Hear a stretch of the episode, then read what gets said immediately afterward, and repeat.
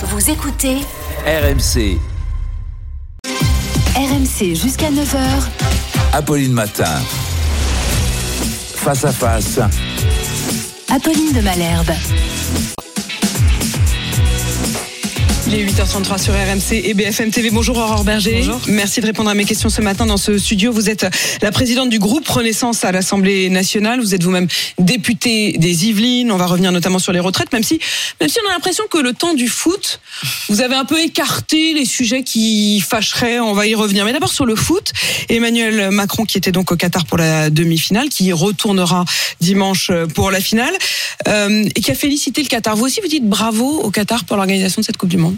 Moi, ce que je dis, c'est est-ce que le Qatar aurait dû pouvoir organiser cette Coupe du Monde? Je pense que la réponse est non. Est-ce que c'est nous qui avons attribué cette Coupe du Monde au Qatar? La réponse est toujours non et de manière claire. C'est pas la France d'ailleurs qui a statué, vous le savez bien. Est-ce que pour autant c'est légitime que le président de la République s'y rende à partir du moment où la France est en demi-finale puis en finale? La réponse est oui, parce que être présent là-bas, c'est soutenir notre équipe de France. Je crois que les Français, c'est d'abord ça qu'ils font d'ailleurs quand ils regardent un match. Ils ne sont pas là pour soutenir le pays qui organise, ils sont là uniquement pour soutenir leur équipe nationale et être fiers de leur équipe nationale. qu'ils s'y rendent. Encore une fois, c'est pas tellement là-dessus que je vous interroge. C'est sur euh, peut-être euh, la question du zèle. Est-ce qu'il fallait aller jusqu'à féliciter les Qataris pour l'organisation? L'organisation en elle-même, c'est-à-dire la sécurité sur place de nos supporters, la sécurité de nos équipes, heureusement que les choses se passent bien.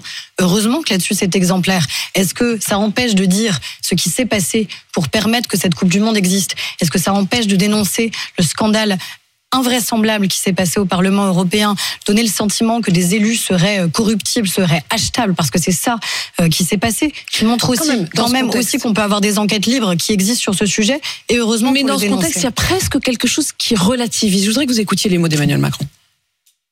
Ah mais moi j'assume totalement. J'ai j'ai été il y a 4 ans derrière l'équipe de France quand c'était en Russie et euh, je suis derrière eux au Qatar parce que je suis derrière l'équipe de France et je pense que si je puis dire les Français aussi.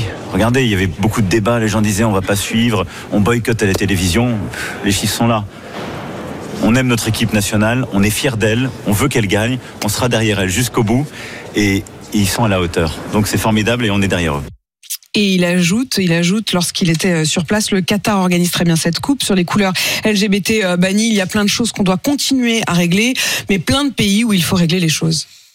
Mais est-ce qu'il a tort quand il dit ça? Je crois pas. Est-ce que la ministre des Sports d'ailleurs a porté euh, les couleurs LGBT quand elle-même s'est rendue au Qatar? La réponse est oui. Donc moi je crois que la France. partie la- les couleurs LGBT. Oui, mais il y a un beaucoup d'autres qui ne l'ont pas fait. Il y a Voilà, beaucoup d'autres c'est- qui ne l'ont c'est pas un fait. pull extrêmement à la mode, qui est un pub de, pub de la, la- la marque Elle Future. Vous en avez fait. même peut-être un. Tout, tout- pratiquement elle ne toutes l'avait les pas- Parisiennes en ont.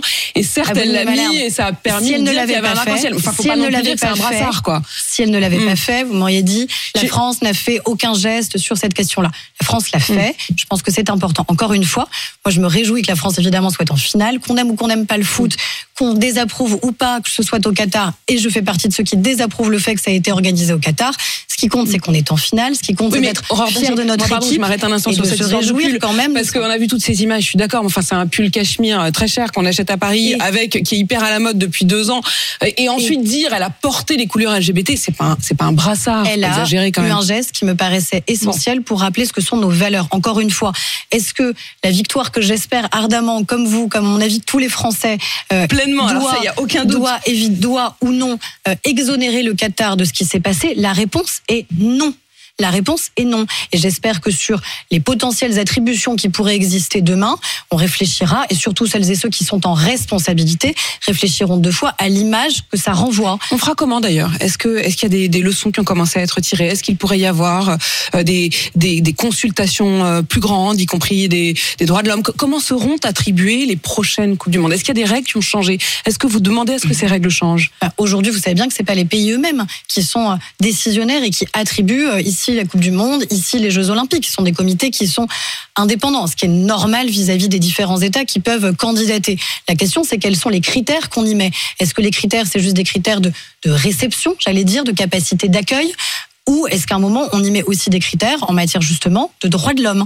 Et vraisemblablement, je pense que personne ne peut nier que le fait que ça a été organisé au Qatar bafoue un certain nombre de valeurs qui sont les nôtres, qui sont absolument essentielles et qui ne doivent pas faire oublier les 6500 personnes qui sont décédées pour que cette Coupe du Monde ait pu être organisée dans ces conditions-là, qu'on ne doit pas oublier les questions aussi climatiques qui sont posées, le fait que la Coupe du Monde ait lieu et que la finale ait lieu au mois de décembre a quand même été fait justement pour le Qatar, ce qui a posé d'ailleurs beaucoup de difficultés à un certain nombre d'équipes, y compris à nos équipes En de organisation foot du calendrier. Maintenant, moi, ce que je retiens et ce que les Français vont retenir, c'est quoi? C'est deux choses. Un, la France est en finale. On espère évidemment que la France gagne, ça fera du bien à notre pays. Je crois qu'on en a besoin dans un moment qui est un moment aussi qui peut être difficile pour un certain nombre de Français. Mais je crois qu'on doit aussi en retenir des enseignements diplomatiques et politiques pour faire en sorte, évidemment, que les droits de l'homme soient partout respectés, que la voix de la France sur ce sujet soit entendue. Euh, Aurore Berger, euh, ce moment justement de parenthèse un peu euh, enchantée, euh, vous ne vouliez pas le gâcher, on le sent bien. Et les retraites, le projet de loi des retraites qui devait être présenté cette semaine, vous vous êtes dit, on va mettre ça en janvier. Alors par principe, vous savez, j'ai jamais envie qu'on gâche la fête des Français et qu'on Mm. gâche le Noël des Français. Mm. Donc ça n'a jamais été un objectif de vie, évidemment. Ça, ça vous plaît que ce soit repoussé? De toute Non, façon, mais- vous n'étiez pas forcément pour que ça soit présenté dès le mois de décembre. Mais je crois que les Français, ils ont tous retenu Mm. probablement une chose principale de notre campagne présidentielle, c'est que nous allions mener la réforme des retraites. La question, c'est de dire pourquoi nous le faisons et pourquoi nous avons la détermination de mener à bien cette réforme. On le fait pourquoi? Pour une raison simple, c'est que si aujourd'hui on n'est pas capable d'avoir le courage politique de la faire, alors on met en péril à la fois les pensions de retraite actuelles de nos retraités, on met en péril les droits nouveaux qu'on veut créer pour celles et ceux qui ont commencé à travailler tôt, pour les femmes notamment, dont on sait qu'elles ont des carrières qui sont régulièrement interrompues, pour ceux qui ont travaillé tout au long de leur vie et qui aujourd'hui n'ont pas une retraite digne. Ça, c'est très clair, c'est déterminé et on ne lâchera pas sur la capacité à mener à bien cette réforme. Donc c'est repoussé, mais pour mieux sauter. C'est pas c'est pas repoussé pour une raison simple, c'est que nous à l'Assemblée nationale, on examinera cette réforme exactement dans le même délai, dans le même calendrier, dans le même timing. Pourquoi?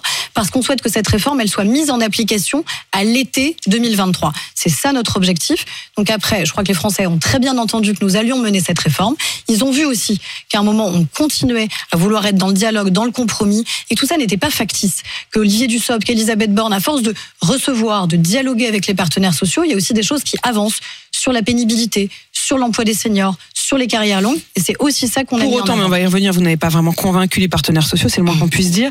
Mais sur la question du dialogue, est-ce que vous irez jusqu'à dialoguer le plus longtemps possible et le Mhm. plus démocratiquement possible avec euh, les oppositions? C'est la question, voire même l'engagement que vous demande Fabien Roussel euh, du Parti communiste. Écoutez.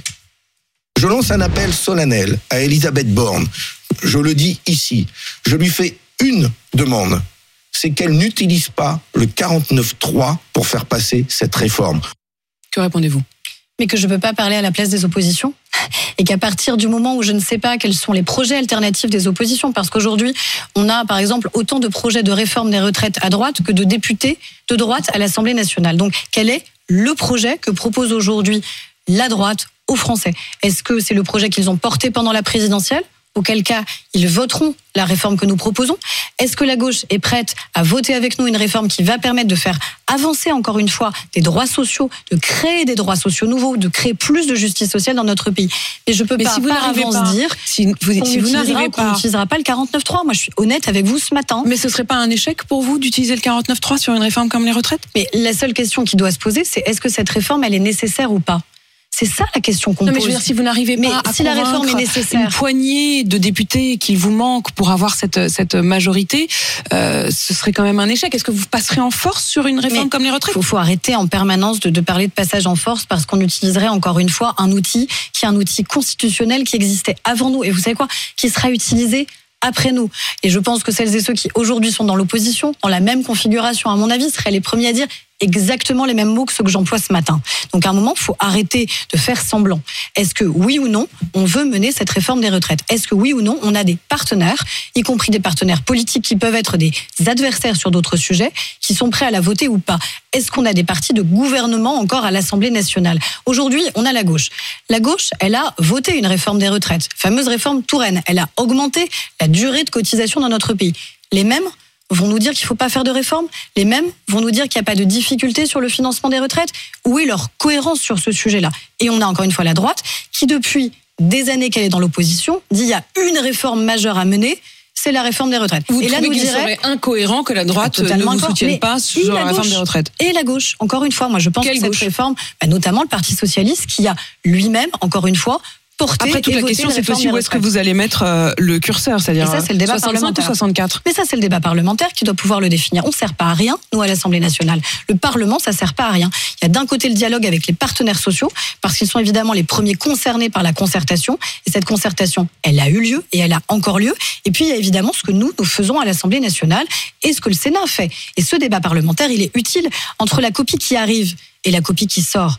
Vous savez bien que ça n'est pas la même. Et heureusement. Donc, il y aura, Et donc- donc, vous accepterez que ce texte il évolue. Vous n'êtes pas figé sur les 65 ans. Mais moi, je suis figée sur une seule chose, c'est que cette réforme se fasse et que cette réforme permette et l'équilibre du dire, c'est quand même un système. début de, de, de, de souplesse, c'est-à-dire que vous n'êtes pas euh, le chiffre de 65 ans n'est pas gravé dans le marbre et vous vous dites pourquoi pas à la fin 64 voire 63. Il y a, il est-ce que par contre est-ce qu'il y a un Non, mais je suis pas est-ce qu'il y a un marchande de- plancher? Je suis pas marchande de Est-ce qu'il y a un plancher? Désolée, je suis pas là Non, pour dire. je veux dire, je te prends il va y avoir des 63 ou négociations. 64, ça Est-ce que, est-ce que vous ça. vous êtes dit bon voilà, on, on se dit euh, on est on vise 65 mais on peut aller jusqu'à Il 63 y a des critères. Il y a des critères sur ce qu'on peut accepter, ce qu'on peut pas accepter. Encore une fois, il faut à la fois garantir l'équilibre, c'est-à-dire se dire une fois que nous nous aurons réussi à faire voter cette réforme jusqu'en 2030, nous aurons réussi à garantir l'équilibre du système. Ça veut dire garantir le financement des retraites pour celles et ceux qui sont aujourd'hui retraités et qui vont évidemment partir à la retraite jusqu'en 2030. Ça, c'est un point qui est absolument essentiel. Et encore une fois, j'insiste parce qu'on insiste moins là-dessus, la question des droits sociaux nouveaux. Le fait qu'encore une fois, personne ne puisse partir à la retraite avec un minimum de retraite qui ne lui permette pas de vivre alors qu'il a travaillé tout au long de sa vie. relever le minimum, euh, c'est le absolument minimum essentiel. des pensions. Euh, mais on est bien d'accord ce matin. Vous ne dites pas, nous n'utiliserons pas le 49.3 sur cette sur cette Mais réforme. ce serait mentir que de vous dire par principe qu'on l'écarte. Moi, j'espère qu'on n'est pas à l'utiliser. Je le redis, on a aujourd'hui une majorité de textes, hors le texte du budget, qui a réussi à être adopté 149 ans. En vérité, tous les autres textes, que ce soit sur les questions de sécurité intérieure, que ce soit sur les questions de pouvoir d'achat, nous avons réussi de manière systématique à trouver des compromis. Pourquoi on n'y arriverait pas sur ce sujet, alors qu'en vérité, tous les Français savent aujourd'hui pertinemment que cette réforme doit se En ce faire. moment même, en ce moment même, Aurore Berger, il y a cette discussion sur euh, le projet de loi sur les énergies euh, renouvelables. Euh, Vous pensez que vous allez réussir à faire passer ce projet-là avec une sorte de compromis avec d'autres euh, députés, des députés qui ne sont pas dans votre groupe? Oui, et c'est ce qu'on a fait tout au long de l'examen de ce texte. Nous avons accepté énormément de propositions qui venaient notamment des écologistes, des socialistes. Donc je crois que oui, on a À la, la, fin, capacité. vous, vous- pensez qu'ils vont Le voter? rendez-vous pour eux, en vérité, c'est un rendez-vous qu'on leur donne à eux. À partir du moment où on a fait la démonstration tout au long de l'examen de ce texte, qu'on était prêt à accepter leurs propositions, qu'on était prêt à écouter, à dialoguer. Le compromis, c'est que chacun arrive à faire un pas vers l'autre. C'est pas que chacun soit figé sur ses positions. Donc le 10 janvier, nous aurons le vote sur ce texte et j'espère que les oppositions accepteront pour certaines d'entre elles de le voter. Pourquoi est-ce que cette nuit vous avez supprimé du projet de loi le principe de ristourne sur l'énergie pour les particuliers qui installent les panneaux solaires? C'était très important depuis le début des installations de panneaux solaires euh, chez les particuliers qu'ils aient une ristourne sur euh, la facture. Pourquoi vous l'enlevez? C'était une demande, justement, ça fait partie de ces fameux compromis dont vous parlez, c'est-à-dire à un moment, on peut pas avoir une copie uniquement figée, sinon on n'arrive pas à aboutir sur un compromis. C'est aussi une question sur le prix de vente après de l'électricité notamment, qui se posait. C'est aussi des effets d'aubaine qui pouvaient exister, qui pouvaient favoriser certaines catégories de Français au détriment d'autres. Moi, je pense qu'il faut être plus juste dans la Ça manière avec favorise laquelle... qui? Les propriétaires? Ben, je pense qu'il faut être surtout plus juste Enfin, dans la manière avec laquelle on ceux- accompagne Ceux qui ont installé des panneaux solaires sur leur toit aussi, parce qu'évidemment, euh, ils y gagnaient, euh, ça c'est Mais fini. ils y gagnent en termes énergétiques de manière absolument évidente. C'est-à-dire c'est un investissement qui leur permet progressivement de baisser évidemment leurs factures. Mais il y aura pas de ristourne. je pense que Il y aura plus de et peut-être, vous savez, il y aura encore un ultime dialogue qui existera entre l'Assemblée et le Sénat pour arriver à une copie finale cohérente et commune entre nos deux assemblées. Donc peut-être que ça peut encore évoluer. Moi, ce que je pense, c'est surtout qu'il faut accélérer sur les enjeux de rénovation énergétique. On a mis en place ma prime rénov. Il faut aller plus loin. Il faut que ce Est-ce que vous allez plus maintenir simple le droit de veto des maires sur les éoliennes, par exemple? Alors c'est pas dans le texte. Hmm. C'est pas dans le texte. Par contre, évidemment, les maires doivent être les premiers à dire ce Oui, qui mais dans les pouvoir compromis, exister. la droite le demandait celui-là. Mais les maires le demandent pas. Hmm. Les maires eux-mêmes. Non, mais la droite, si vous voulez qu'ils votent, mais- euh, vous disiez tout à l'heure, il faut faire des J'entends, compromis. mais à partir du moment où là on donnerait un pouvoir nouveau aux maires, peut-être qu'il faut Mm. écouter les maires. Eux-mêmes nous disent nous ne voulons pas de ce droit de veto. Nous voulons par contre être évidemment consultés sur les projets qui existent sur notre territoire. Et ça, c'est ce Donc que nous avons mis dans la loi. davantage. Bien sûr. Et c'est ce que nous avons mis dans la loi. Mais eux-mêmes nous disent, nous ne voulons pas de ce droit de veto, parce que sinon, vous le savez bien, le risque c'est quoi? Le risque c'est que vous ayez pétition sur pétition et qu'à la fin, les énergies renouvelables n'existent plus. Qu'est-ce qui demain défigurera potentiellement notre pays? Ce qui défigurerait notre pays, c'est qu'on n'ait plus la capacité à avoir autant euh, d'agriculteurs que nous avons aujourd'hui. C'est que nos paysages soient profondément défigurés par le dérèglement climatique. C'est qu'on ait, comme cet été en Gironde, des feux de forêt invraisemblables qui tuent notre forêt. Ça, c'est l'impact du dérèglement climatique, bien plus qu'une Aurore éolienne. Berger, vous êtes présidente d'un groupe à l'Assemblée, le groupe Renaissance. Euh, si Adrien Quatennens était député chez vous, est-ce qu'il aurait le droit de revenir dans quatre mois? Déjà, il aurait été exclu.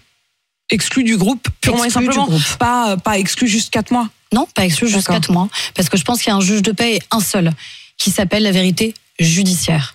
Et la vérité judiciaire, elle a dit quoi?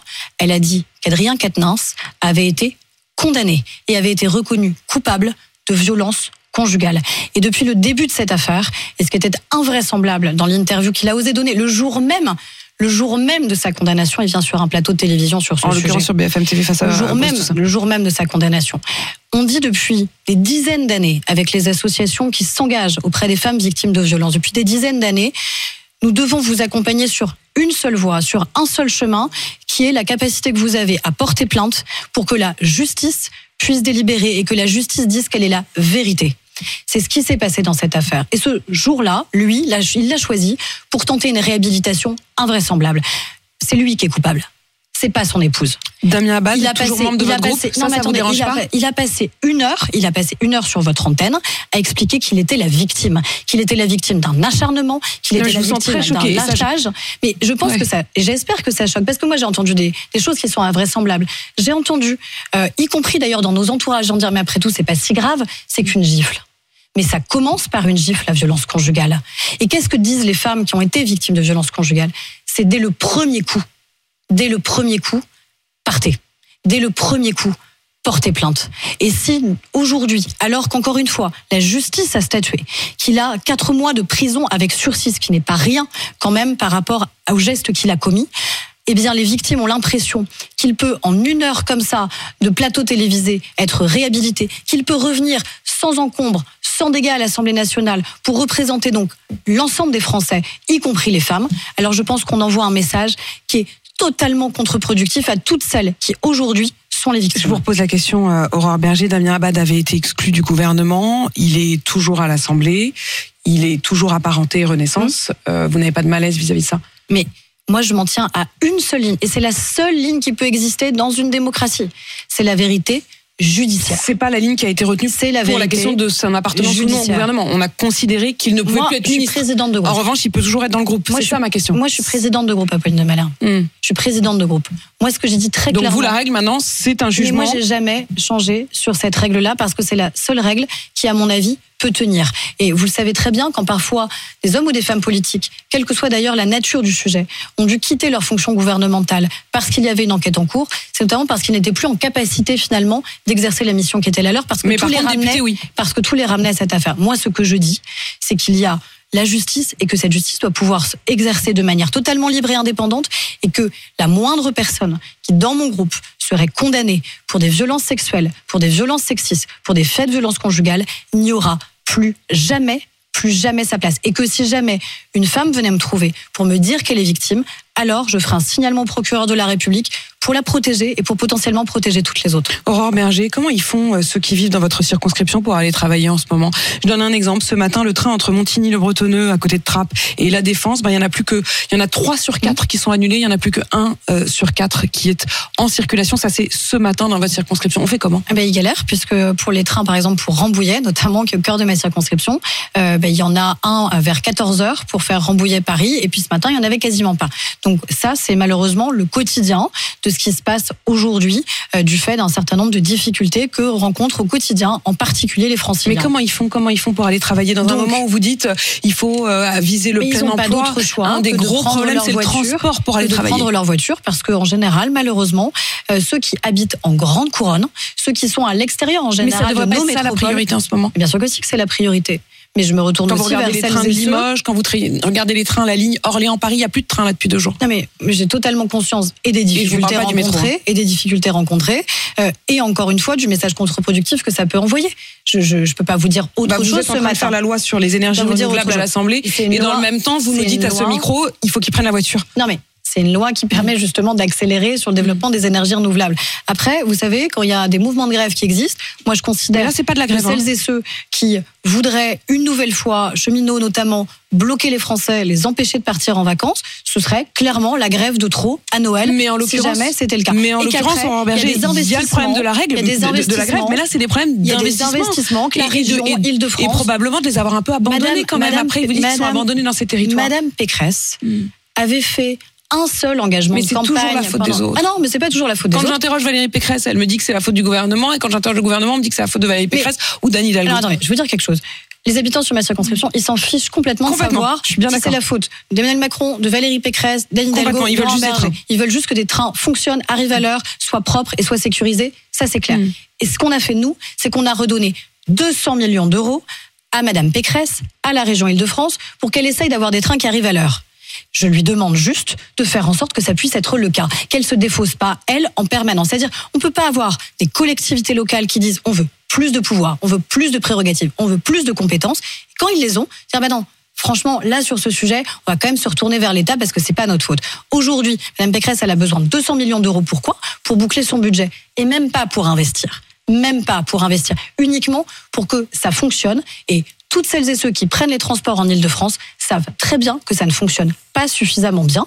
Donc moi, je leur dis aussi, rendez-vous pour des élections régionales pour faire en sorte qu'à un moment, la compétence clé de la politique région n'est jamais très loin. non, la politique Aurore est jamais très loin. Mais regardez le scandale qui s'est passé sur les lycées. Regardez l'état du lycée d'Aulnay, la manière avec laquelle des, des gamins doivent étudier aujourd'hui, parce qu'à un moment, la région Île-de-France en a effet- pas franchement envie d'investir. qui que ce soit, que ce soit la région ou l'État, les services publics, en effet, se dégradent et c'est le, le constat aujourd'hui. Aurore Berger, Les services vous êtes se dégradent. Non, je suis désolée. bah, la santé. Bon, pardon, on a, on a Non, plus le temps. Il est que 8h54, mais, pas- oh, mais Aurore Berger, vous, comme vous ça à pouvez pas volée. juste dire que c'est le problème de, l'Île-de-France, parce que dans ces cas-là, je vais vous donner d'autres exemples, d'autres régions. Et c'est pas toujours la faute. exemple-là ce matin parce qu'il se trouve que je suis députée d'Île-de-France et des Yvelines. Donc je réponds sur ce sujet-là.